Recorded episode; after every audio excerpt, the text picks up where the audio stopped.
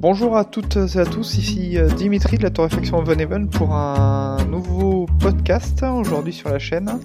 On va continuer un peu sur le thème de la formation et un petit peu euh, dériver euh, tranquillement vers le management. sur un thème aujourd'hui qui s'appelle intégrer et former. Donc, comme vous le savez peut-être à l'origine de la création de ce podcast au départ, il y avait un constat qui est un petit peu euh, difficile, c'est que la connaissance café en France, elle n'est pas assez euh, ce que j'appelle liquide, euh, c'est-à-dire qu'elle ne circule pas de, manière assez fluide. Jalousement gardée par certains, on ne peut que constater qu'elle ne se transmet que partiellement, ou voire pas du tout. Et quand elle se transmet, c'est souvent contre des sommes qui sont malheureusement très très élevées. Sur le marché, voilà, aujourd'hui, alors que certaines personnes limitées en connaissances et en expertise jalousent les nouveaux venus et parfois bloquent l'accès à la connaissance de peur de se faire, entre guillemets, doubler, euh, ma conviction personnelle d'artisan, à moi, elle me pousse à donner les armes à la future génération pour qu'ils puissent amener notre discipline plus loin, pour qu'ils puissent la faire avancer.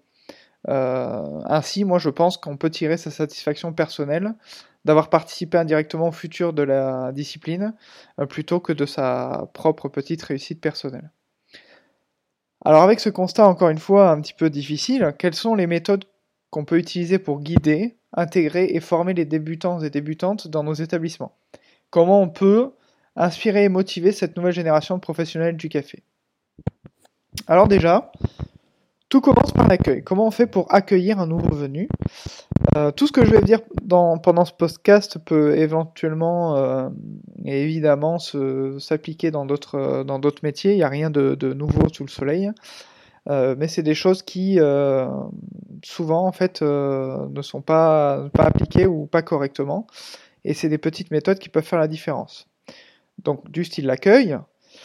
Déjà, quand la personne arrive, prendre du temps pour présenter euh, le personnel de l'entreprise, pour présenter aussi euh, l'histoire de l'entreprise, euh, l'objet, qu'est-ce qu'on fait, qu'est-ce qu'on fait dans cette entreprise, à qui on s'adresse, le rôle et les responsabilités de chacune et chacun, les points de contact aussi pour la partie un peu plus pratique pour les questions administratives, donc paye, congé, etc.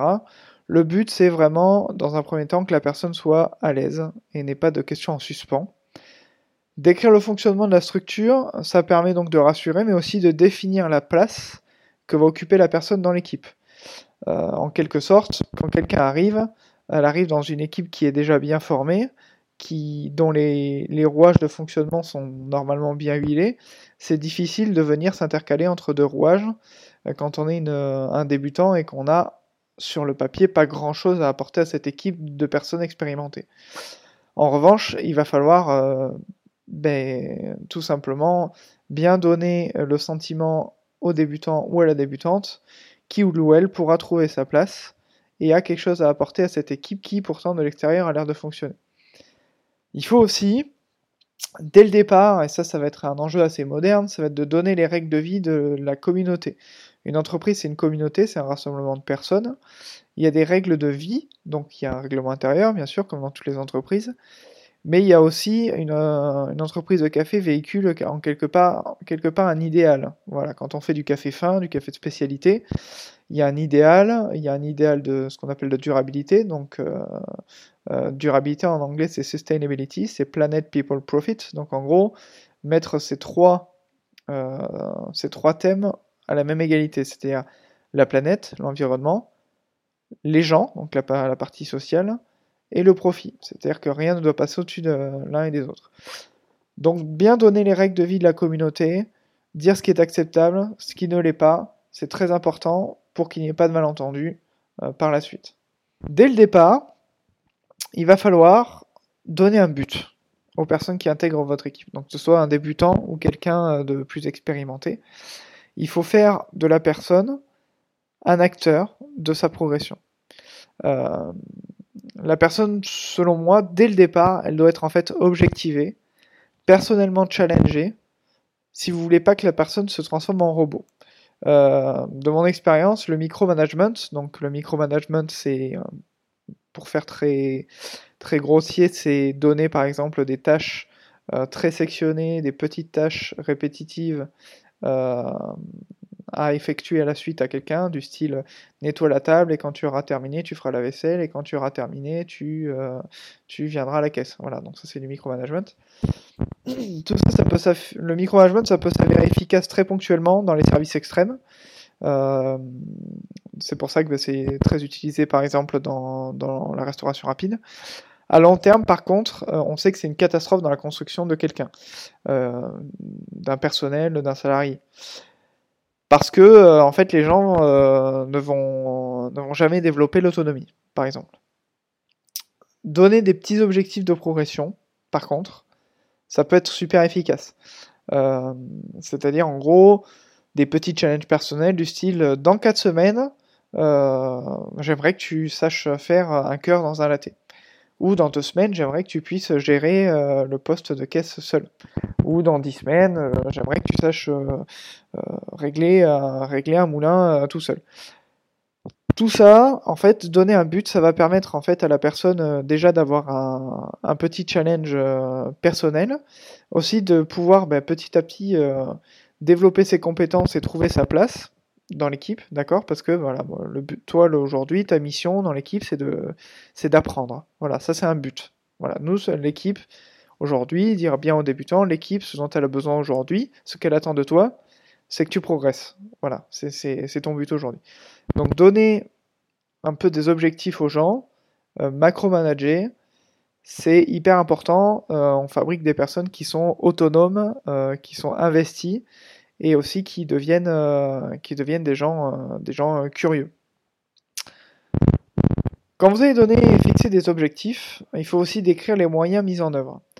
je vous en prie, ne donnez pas d'objectifs sans en déployer les moyens humains et matériels nécessaires. Sinon, vous allez frustrer vos personnels. on ne peut pas dire qu'un jeune barista lâché trop vite derrière la machine deviendra très bon tout seul à force de pratiquer. C'est pas vrai. Ça se voit souvent. Euh, les gens sont euh, lâchés tout seuls au bout de 2-3 semaines. Euh, ça, de mon expérience, ça fait des gens qui seront très limités plus tard. De la même manière, non, on ne peut pas progresser sur du matériel à moitié en panne ou de mauvaise qualité. Il faut surtout, dès le départ, ne pas frustrer les jeunes. Leur donner les moyens de performer, ça va renforcer leur confiance et leur engagement.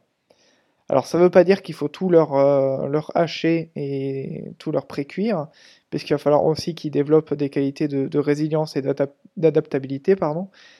Mais ne pas les frustrer dès le départ, déjà quand on est débutant, rappelez-vous, tout est compliqué.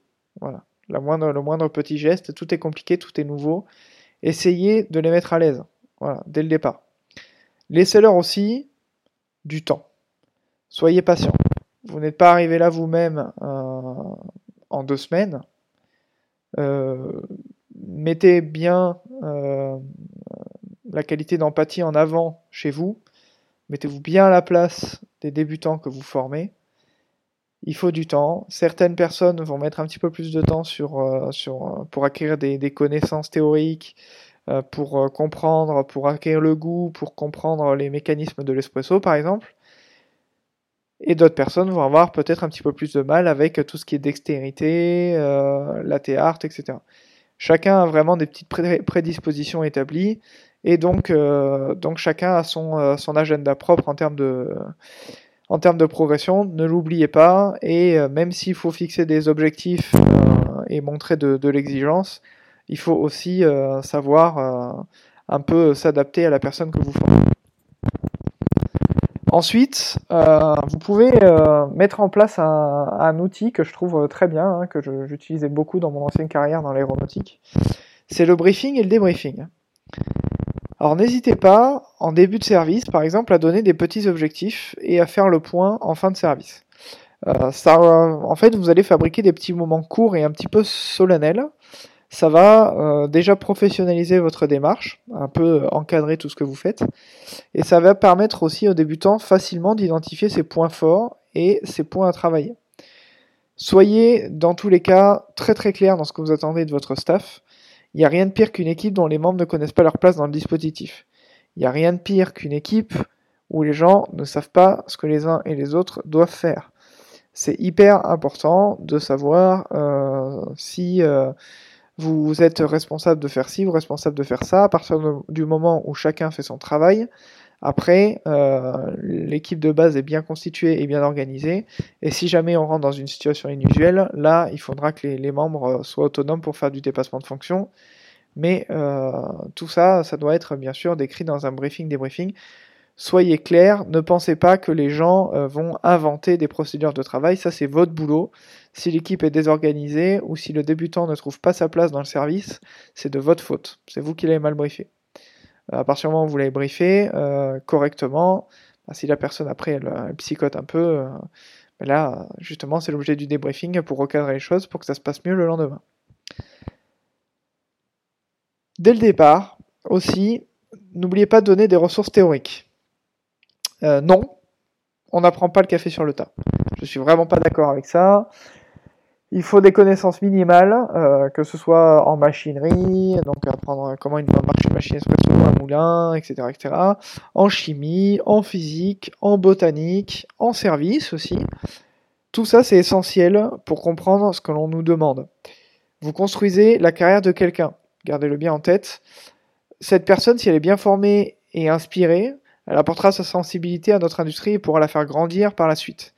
Si vous fabriquez des robots, euh, vous allez, vous allez ensuite euh, ben, injecter des personnes dans l'industrie euh, qui ne vont malheureusement rien apporter et on va pas pouvoir profiter de leur sensibilité personnelle et donc ce sera moins intéressant et pour nous et pour eux. Les personnes autodidactes dans mon expérience et qui sont pas très curieuses ou qui ont une attitude suffisante dès le début, ça fabrique des professionnels qui sont frustrés et médiocres. Il y en a beaucoup dans toutes les industries essayons de ne pas en ajouter. Voilà, chez nous. Si vos propres connaissances sont limitées, c'est pas grave. Ça peut même être une petite opportunité. N'hésitez pas à vous plonger dans les bouquins avec votre staff et progresser ensemble. Euh, ça peut donner une super dynamique de groupe. Vous pouvez même organiser une petite demi-heure par semaine, par exemple, de cupping, de théorie. Mettez des livres à disposition de votre staff.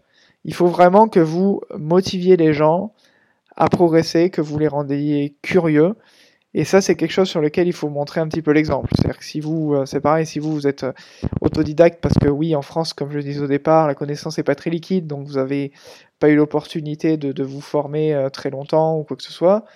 Si vous êtes dans une démarche de progression continue, de remise en question, etc., ça va inspirer les personnes qui travaillent avec vous à faire la même chose. Donc, n'hésitez pas. Euh, continuer à apprendre, c'est pas se montrer vulnérable, c'est se montrer humble et intelligent.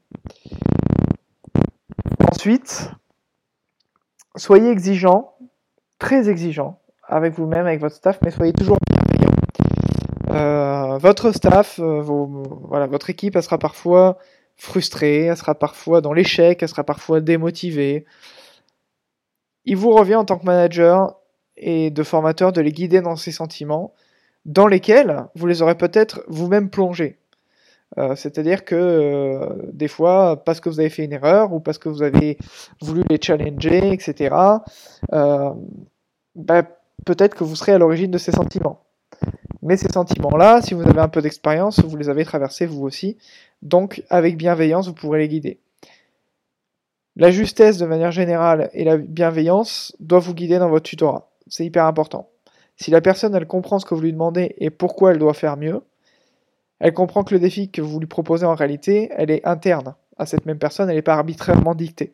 Que vous n'êtes pas là pour lui dicter vos désirs euh, personnels, que c'est pas arbitraire ce que vous lui demandez. Ce que vous lui demandez, c'est et pour le bien de l'équipe, et pour le bien de l'entreprise, et aussi pour son bien personnel si la personne veut progresser. Le débutant aussi ne doit jamais avoir peur de se montrer en échec devant vous, c'est primordial. Si la personne se met à cacher ses erreurs, c'est vraiment un frein à la progression et c'est aussi un problème, euh, un problème à court terme et à moyen terme pour votre équipe. Il faut vraiment que les gens euh, sentent la bienveillance en vous et peu importe, euh, peu importe si vous êtes exigeant ou parfois si, si vous pouvez paraître un petit peu dur, à partir du moment où les gens sont convaincus et du bien fondé de vos actions et aussi de la bienveillance que vous mettez derrière, les gens vous suivront, il n'y aura aucun problème. Aussi, alors ça, ça va paraître un peu plus cruel, euh, mais c'est quelque chose que je fais assez souvent, ne courez pas à leur secours en permanence, laissez-les se tromper. Si vous voulez protéger euh, toujours euh, votre staff et encore plus les débutants du stress, de l'échec, etc., vous ne leur rendez pas service. il faut toujours par contre expliquer pourquoi vous ne nous avez pas aidé sur cette situation.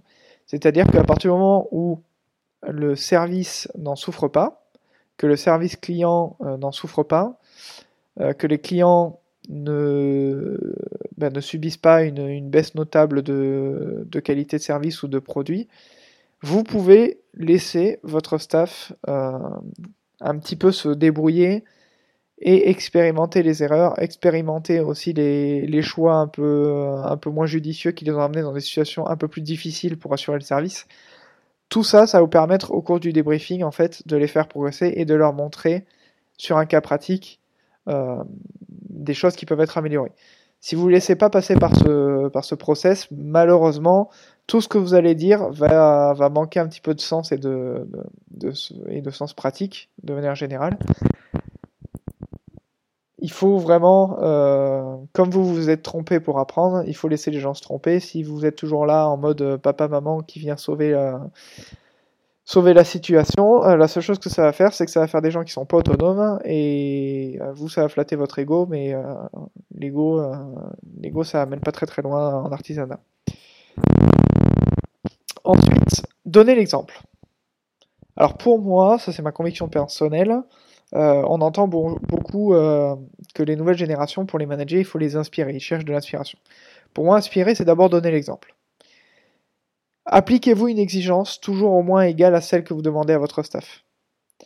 Euh, si vous êtes très exigeant avec votre staff et que vous prenez les choses par-dessus la jambe, ça ne va pas fonctionner, vous imaginez bien. Également, ne fuyez pas les tâches moins sexy. Embrassez-les. Vraiment. Faites-les avec autant de passion que le reste. C'est-à-dire que vous fassiez un, un art, une torréfaction, quelque chose d'un petit peu plus avancé en termes de qualification dans le café, euh, que vous nettoyez une table ou les toilettes, il faut que vous mettiez la même énergie. Si un jeune vous voit rechigner quand vous allez à la caisse ou quand vous faites du service, il va pas y mettre du cœur non plus, c'est évident.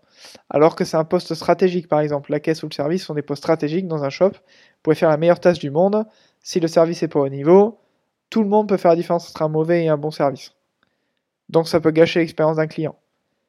Bien faire comprendre aux jeunes, par l'exemple, que ce sont des postes qui ne sont pas des postes ingrats, c'est pas des tâches ingrates dans un shop, ce sont des tâches essentielles qui font partie et qui vont sublimer ou peuvent gâcher, si elles sont mal faites, le travail de toute une équipe. De manière générale, voilà, montrez vraiment une énergie égale dans toutes les tâches que vous accomplissez pour donner vraiment un tempo. Une équipe qui marche, je le rappelle, c'est l'addition de tout le monde qui fait son travail et aussi de la solidarité quand une situation particulière se présente. Insufflez cet esprit, insufflez de l'énergie. Et surtout, faites comprendre par cette énergie à tous vos membres d'équipe qu'il n'y a pas une tâche au-dessus de l'autre dans votre établissement. Enfin, soyez lucide. Comme tout le monde, un formateur, un manager, ça se trompe. On peut se tromper de plein de choses, on peut se tromper de méthode, on peut se tromper de timing, euh, on peut se tromper de personne, on peut se tromper de, on peut se tromper de plein de choses. Apprenez vous aussi de vos échecs, soyez intelligent avec ça. Ne vous obstinez pas. Il y a beaucoup de personnes qui arrivent dans le café pour des mauvaises raisons ou qui ne montrent pas l'attitude nécessaire à l'apprentissage. Je m'explique, il y a beaucoup de gens qui arrivent dans le café euh, parce qu'ils ont vu, euh, ils ont connu des bonnes expériences en tant que clients dans les coffee shops, etc. Et que notre travail, c'est de rendre les choses faciles et accessibles de l'extérieur mais quand ils rentrent dans le milieu professionnel et qu'ils se rendent compte en fait de l'exigence et du nombre de tâches annexes euh, qu'il y a à faire autour de, autour de la préparation d'un café, parfois ça ne plaît pas aux gens, ils ne sont pas prêts à faire ces sacrifices. C'est pas grave, ne vous obstinez pas, ces personnes-là de toute façon ne vont pas rester.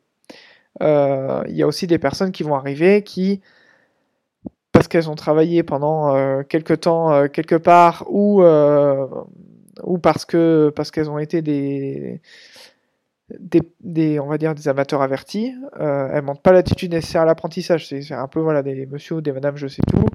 C'est pas grave. Prenez les actions nécessaires. Certaines de ces personnes ont besoin d'un petit peu de temps aussi pour s'adapter au milieu professionnel. Certaines de ces personnes vont abandonner très vite. Apprenez. Prenez les actions nécessaires. Et surtout, apprenez de vos erreurs et sortez-en plus érudits. Voilà. Euh, il n'y a pas de la différence entre un bon et un mauvais professionnel pour moi. C'est pas le nombre d'erreurs effectuées, c'est ce qu'on en ressort.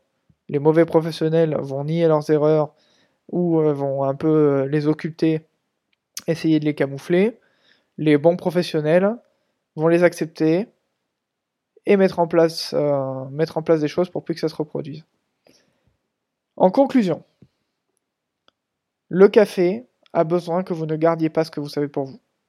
Il faut le transmettre avec passion et donner envie à votre staff de progresser, de s'épanouir dans le café. Personnellement, euh, je ne serais pas là où je suis et j'aurais pas occupé les postes que j'ai eu la chance d'occuper si j'avais pas euh, eu des super premières rencontres et des gens qui, dès le départ, m'ont ouvert leurs portes, m'ont ouvert leurs connaissances et m'ont accueilli avec bienveillance euh, dans ce monde du café. Les premiers contacts avec le monde pro ou avec une industrie en particulier sont vraiment primordiaux. On se doit de donner l'exemple en tout temps pour inspirer les professionnels de demain qui emmèneront le café plus loin que ce qu'on aura pu faire. C'est hyper important. Si vous rencontrez quelqu'un qui ne fonctionne pas comme ça, si vous rencontrez quelqu'un qui garde ses connaissances, si vous rencontrez quelqu'un qui prend les gens de haut au lieu de les inspirer et de les amener à au moins à son niveau, ces personnes-là ne sont pas des personnes positives pour le café. Il faudra, si on veut avancer, pouvoir s'en passer. Euh, si vous avez des questions, comme d'habitude, vous pouvez me les poser soit en commentaire, soit sur le compte Instagram Oven Coffee Roaster. Et d'ici là, je vous souhaite une bonne journée et un bon café. À bientôt